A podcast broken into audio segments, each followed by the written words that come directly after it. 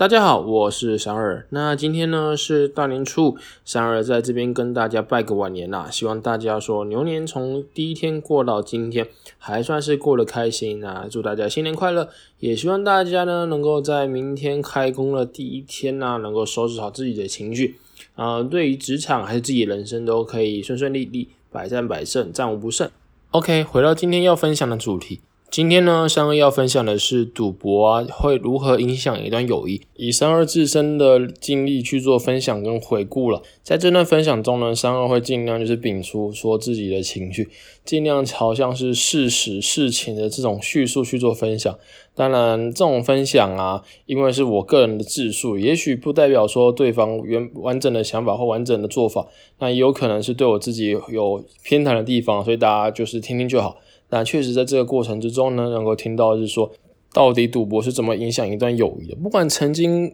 过得再好，或者是再熟悉，终究会因为一些这种利益啊，或者金钱的因素，或者这些赌博的因素，导致说双方是撕破脸的状态。OK，那开始讲说三个当初是如何接触到赌博了。就是如果有听过报道者的朋友，应该都会知道，三个大概是在二零一七年的年底的时候。因为高中朋友啊想要揪团去分散买运动赛事预测的预测费用，所以就是找过去有赌博经验的三二来加入了。在二零一七年底之前呢，三二分别有两次的赌博经验，一次是在大学大四的时候。那时候呢，就觉得人生茫茫，刚好身边有同学他在放那个所谓的地下运动球板，所以三二那个时候就接触了。第二次呢，是在当兵的时候了，因为当兵实在是太无聊了，所以三二又联络了以前的那个同学，然后呢，又再次栽到这个博弈的世界里面。其实经过这两次出社会前的赌博的经验啊，三二就觉得说，天哪，这种事情真的是非常的可怕。就是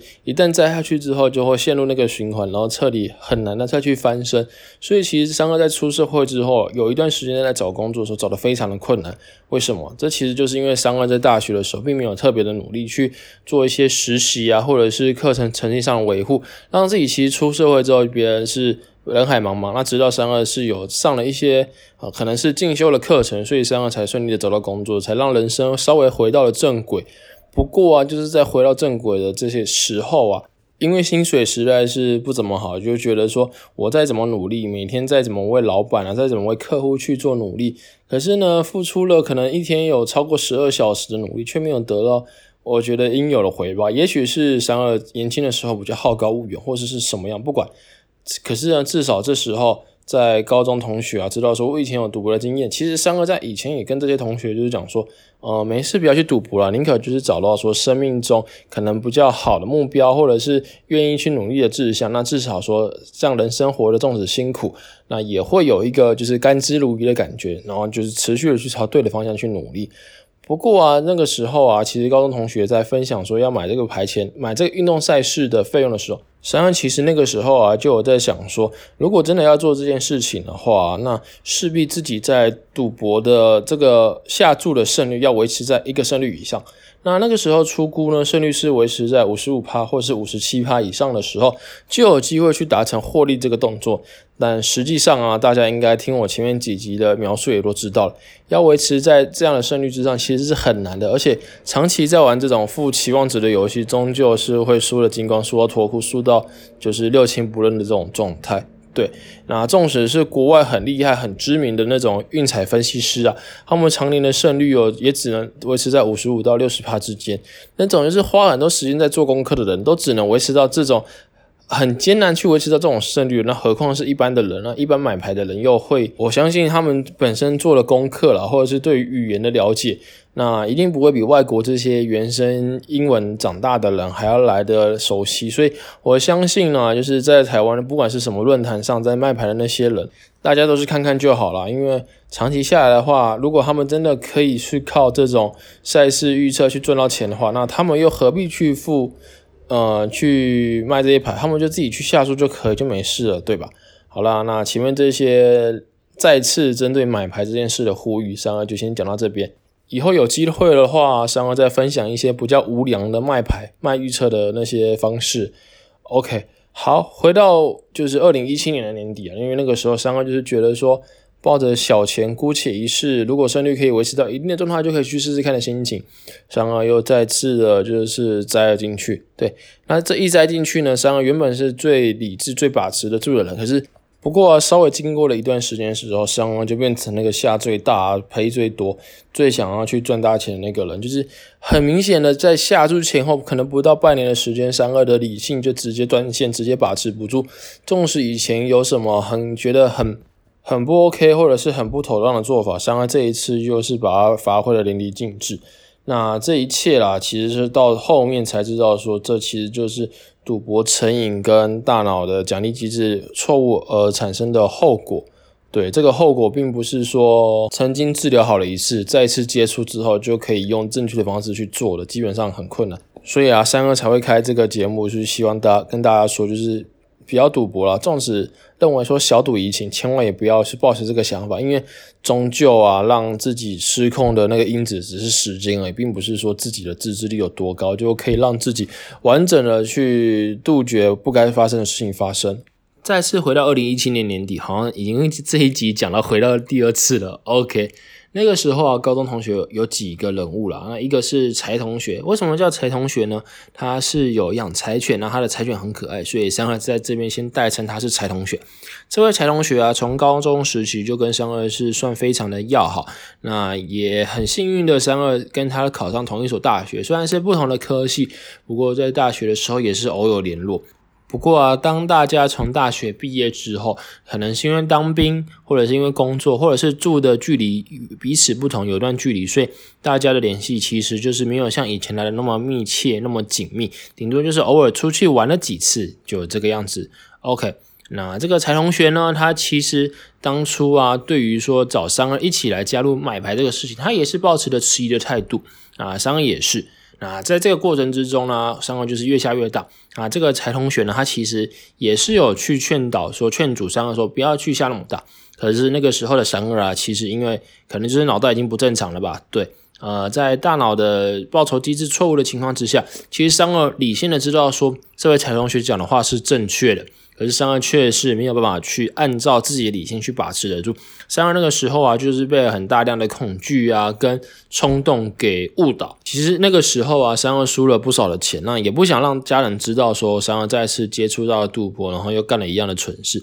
所以那个时候啊，三二其实有种很侥幸的心态，是想说借由。赌博或者只有一些其他的方法，让自己能够去摆脱这笔负债或者摆脱自己债务的话，未来就可以安安稳稳的回归正常的生活。但大家要知道，前面其实讲了很多集，这种事情是不可能发生的。虽然呢，三二有经过这位柴同学的劝导，而且是很多次那种劝导，可能就是一个礼拜啊，三二如果喷个多少钱哦，他就会来劝导说：“哎，你真的要这样赌下去吗？你能不能适时的去想一下那个后果会是什么？”不过啊，这位柴同学他虽然是持续的劝导三个没错，可是这位柴同学啊，他也没有去停止赌博这个动作，也是会去跟一些其他的高中同学或者是其他主头的朋友一起去下注，不论是从球板到百家的，反正就是什么都下了。只不过他下的金额跟策略也许没有三个来的那么激进，所以他始自始至终他都没有赔到什么钱，他就是赔的小小的，可能就是当做小赌怡情这种心态去做。可是其实大家就知道说。赌博这个事情，小赌怡情是见仁见智，并不是说每个人呢抱持的小赌怡情就可以是全身而退。那就像三哥这个样子，对，就是赌了之后就很惨，没有存在所谓小赌怡情这个事情。当这样的模式经过一段时间之后啊，其实这位柴同学，因为他的亏损并不如三哥来的大，应该说所有的人亏损都不如三哥来的大。其实三哥这个时候心里就很不是滋味，就为什么我会赔那么多钱，而其他都活得好好的。所以三个其实那种时候就出现了一种比较嫉妒、比较见不得别人好的心态，所以时有时常啊，讲话可能就会酸一句酸一句，或者是希望人家能够分享他自身的秘籍啊这一类的。那或者是更激烈的三个就是直接跟他们反下，就是他们下 A 队，三个就下 B 队，就直接对赌，希望有一个人会胜出。那当然会希望胜出的是我呢，自己始终就不是这个样子。所以以前呢，他们那些有在共同买牌的朋友，过了一段时间之后。大家其实是各各做各的事情了，对。虽然说大家还是有在同个群组里面，那他他们买他们的牌，三二买三二的牌，所以变的是说三二已经跟他们不是站在同一个阵线上去一起做这个下注的行为。那这个行为其实也让其他的人就是感到说，为什么你要这个样子去做？当初大家不是就是希望说一起去赢钱吗？为什么到头来变成是这个样子？久而久之啊，其实原本不管是再怎么好的友谊，到这个时候一定或多或少会有些变化，或多或少有些酸言酸语啊，或者是彼此不开心的举动出现。就这样过了好一段时间啊，直到伤害真的是堵到没有办法，甚至输到要跟主投签过本票，这些三个都有做过。对本票跟借据这种事情呢，以后会再另开一集跟大家去分享。那三个也再次呼吁了，不管你是做什么事情，还是生意上的事情，还是真的是赌博，千万不要去签这种本票或借据，因为它是有法律效力可以去强制执行的。对，而且还有可能是说啊，签了这些本票跟借据，在有些资讯其实没有签的很仔细的情况之下，这些东西啊就会在主头之间或者是地下黑社会之间啊转来转去，哪天呢你会遇上什么样的事情，其实都不好说，不得而知。那这时候就会造成自己的心理压力更大，心理压力大呢，反而就会去做出更多更容易是错误的事情。就这样反反复复的这种下注的时间呢，过了两三年之后，其实三哥真的也是扛这个债务扛到完全没有办法，所以是请求家人协助。那家人这个时候啦，知道说这种事情再次的发生，其实是非常的气愤，对，气到就是其实身体状况其实都并不是很好。那三哥这时候其实心里很挣扎，可是三哥纵使心里挣扎，那心里可能因为那种长期有下注那种那种赌博成瘾，其实还是在三哥体内就是悄然的在作祟。所以很多时候呢，其实那时候三哥并不知道说有赌博成瘾这个事情，可是三哥就是会有时候啦，就是下意识的按照自己的冲动去做事。就变得是非常的凄惨，非常的惨烈，就是对各种状态、各种家人或者是各种朋友都造成了一定的影响。在三二最后一次跟家人坦诚之前啊，其实三二是有跟群主讨论说三该怎么办。那这个时候柴同学他其实也算是很够义气啊，就觉得是说如果真的没有办法的话，他柴同学就是会自己去借一笔信贷来让我暂时度过难关。可是啊，大家要知道，因为当时三个输的钱可能不是光靠一笔信贷就可以结束了，所以三。个时候啊，纵使借了一个信贷，却还是因为持续就是债务过大这种恐惧啊跟冲动，还是有在持续下注。也因此啊，其实持续下注之后，这个状态跟结果就并不是当初预期的那么好。那那位柴同学也觉得说，他他当初借我这笔钱其实完全没有意义，只是让我洞越来越大。对，其实当初啊，这位台同学只是提有提出这个想法，或者是想法是由谁提的，已经忘记。可是。就那个时候，三二的印象啊，是我自己要求他看能不能借我这一笔钱，让我暂时度过难关。所以其实大家知道，就是有赌博成瘾的人，他不管是说了什么，做了什么，或者是博取同情，让觉得别人觉得很可怜。但实际上啊，只要牵扯到什么金钱的这种事情，纵使是真的借到了钱，可是如果没有把这笔钱去运用在正确的地方，没有直接带回去处理掉原本应该处理掉的债务的话，这时候啊，事情只会越闹越大，不会有一个真正好的那种暂时度过难关的事情发生。当三二跟财同学借了一笔信贷之后呢，三二原本在上司按月缴款去还财同学这笔钱，可是其实还到后期啊，因为三二已经跟家人坦诚说这个事情的发生，家人对于财同学的行为也是感到很不可思议。怎么说呢？因为正常人来讲的话，只要知道说这个人有在赌博，然后呢，当这个人又要求借这么大一笔钱的时候，很多时候呢，会认为说，正常人会认为说，这个借钱的人，要么就是跟庄家有勾结，要么就是真的很讲义气啊。那就三二的家人来讲的话呢，一开始觉得三这位财同学真的是还不错，就是替三二帮那么多忙。可是实际上，因为三二在处理最后一笔债务的时候，其实是非常害怕，因为。因为啊，家人知道说三二再次赌博的时候，而且又是输了比之前还要再大笔的金额，所以家人会希望说三二能够用比较强硬的方式去跟这些主头啊，或跟这些人要求说要用什么样的处理方式。可是对方主头也一定不是使用的灯了，他们本身也会透过比较一些不是非法的势力来想办法去处理这些事情，或者是用比较强硬的口吻去做恐吓或者是精神骚扰。让这个欠赌债的人呢心生畏惧，然后进而从事这些地下势力的意志去结束解决这个事情。就那段时间来讲啊，三二其实每天的精神压力都很大，不断要面临到原本该做的事情，上班，然后回家要面对家人，然后还要面对就是主头的那种恐吓、跟骚扰、跟问候，其实这个时候其实是非常的难熬的。对，那这个时候其实三个也很想就是躲起来，就是什么都不要处理，然后希望说躲掉之后就可以云淡风轻。可是事实来讲，并不是这么一回事。对。因为这个主头啊，其实从以前在大家在下注的时候，就有一个赖的群主去跟大家去诶分享说谁买牌啊，谁又下了什么东西。或者是说跟大家去讨论说，接下来如果可能今天有人在这里面输了比较多的钱，那该怎么样去帮助他？这个所谓的帮助呢，就是主头会说，哎，我费尽了千辛万苦之力啊，跟上面的大主头说，这个人啊还有钱呐，他输了很多，是不是能够先让他分期付款的方式，去让他不要一次支出那么大，然后让他可以继续去赌，继续让他赔回来，对。这边呢，跟听众朋友沟通一个观念，就是说呢，其实赌博这些主头啊，他并不怕人家来赢钱，他只怕人家不来玩。为什么？因为这个赌博的游戏机制本身就是设定说，长期玩下来就是会一直是呈现负的期望值。那这个时候啊，他们就是与其让这些输很多的人去做分期付款，让他慢慢去还，也不要让他就是这一次就不要再赌博，然后呢，就从此之后少了一个 稳定的收入来源。所以啊，那个时候主头一直在想办法帮那些输比较多钱的人去做那种分期付款的方式，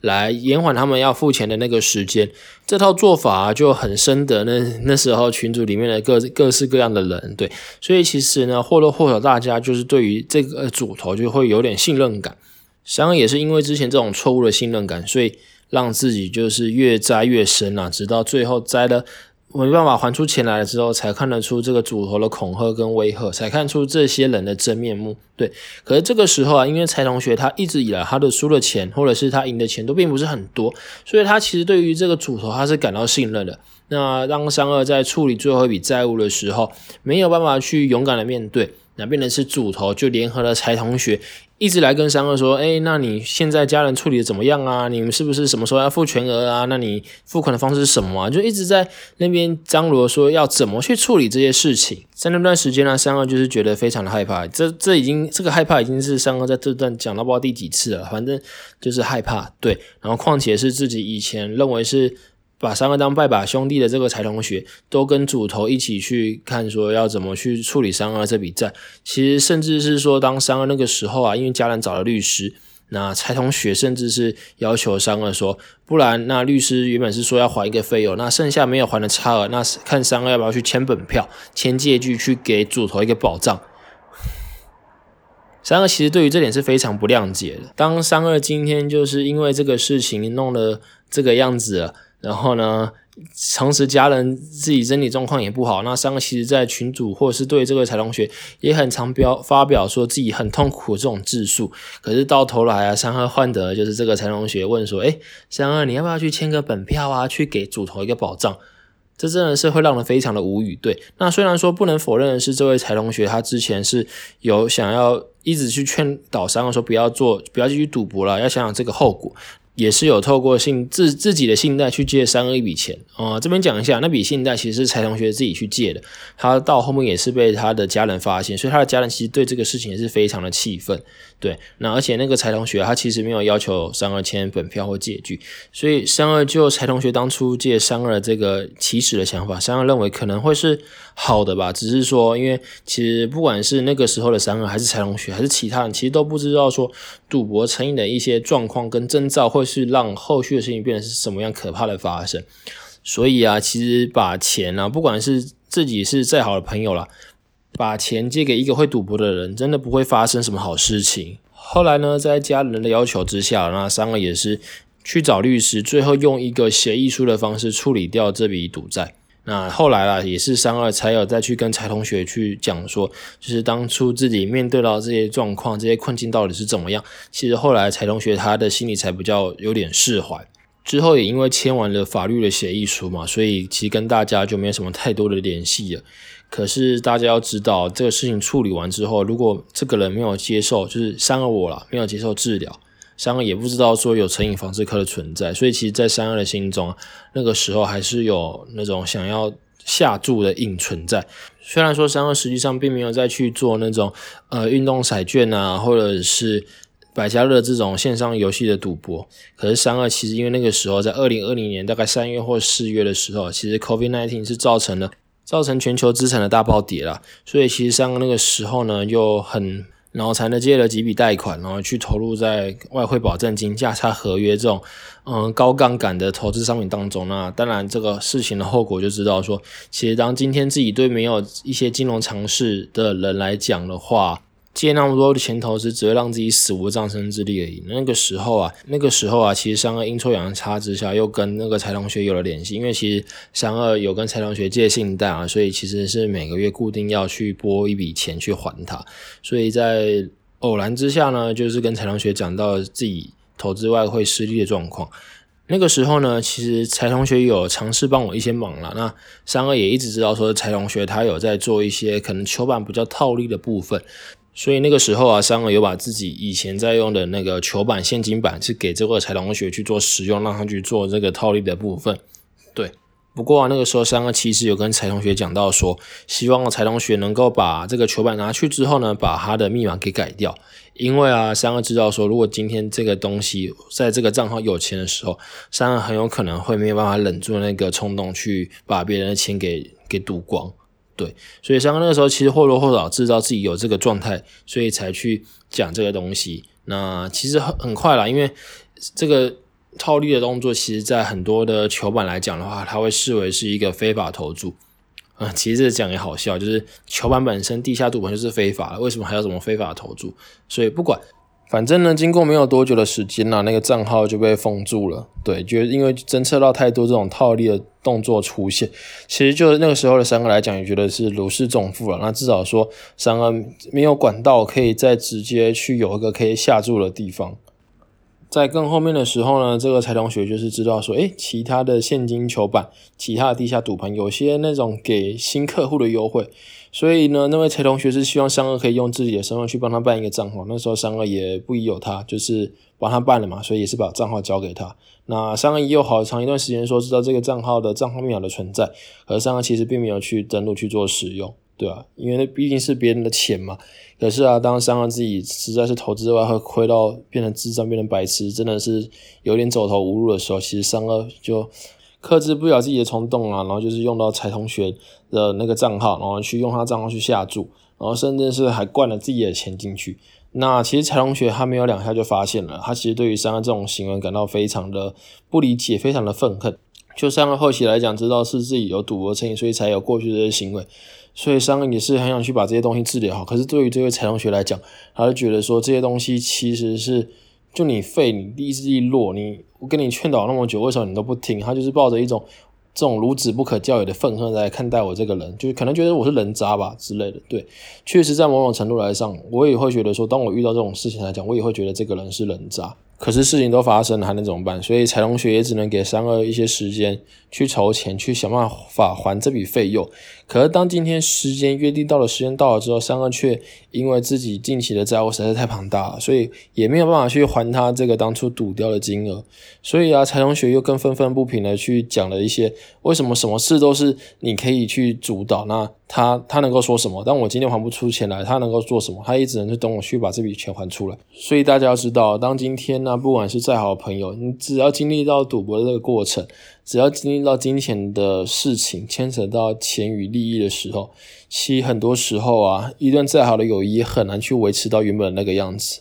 后期啊，陈同学一直觉得说他把我把三个当朋友，可是三像把他当白痴一样在那边耍。啊，就是好像有钱没钱啊，都还不出来啊，怎么样子？就是没有办法按照当初讲好的事情去履约。对于柴同学来讲，他也非常的就是不谅解。那当三二跟柴同学讲说，三二因为知道自己不能再继续下去，而去求助精神科的治疗的时候，他只是冷冷的回了一句：“如果再跟我讲话讲下去的话，可能他自己要去七楼看精神科。”对啊，看当初高中啊、大学啊，好好的友谊就经因为这样的一些事情下来。就变成是基本上等于是形同陌路了，就只剩下债务人跟债权人的关系，对吧？这讲下来，大家听起来不是觉得很可悲吗？对啊，所以当今天呢，三个真的是再次奉劝大家了，不要去赌博，因为啊，赌博没办法为你带来什么东西，只能为你带来下坠的人生。纵使啊，人生在赌博的前期有几次可能赢大钱啊，或者是把输的赔成赢的这种快感。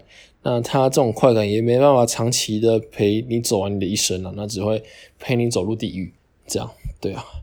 好了，今天这一集讲的非常的沉重啊，也希望说这个其中的经历跟告诫，可以让大家真的知道说不要去赌博，也不会存在什么所谓的小赌怡情。纵使有些人，纵使自己的朋友，如果还是认为有小赌怡情的存在的话，我建议大家就是可以试着去看说跟这位朋友有没有除了赌博之外，有没有其他的交集可以一起去做。如果没有的话，真的要再三审视自己跟一些朋友的关系哦。纵使人家可以小赌怡情，不代表说自己真的接触到赌博的时候可以把持得住。对啊，那今天的分享就先到这边啦。大家如果有任何的问题的话，欢迎到 IG 搜寻“不切实际”，记是记录的记，又或者是搜寻英文 “unrealistic 三二 U N R E A L I S T I C”，阿拉伯数字的三十二。或者是寄信到三二的信箱。那如果有任何问题的话，都三二都会竭尽所能的回答。那今天的分享就先到这边，大家下次见，拜拜。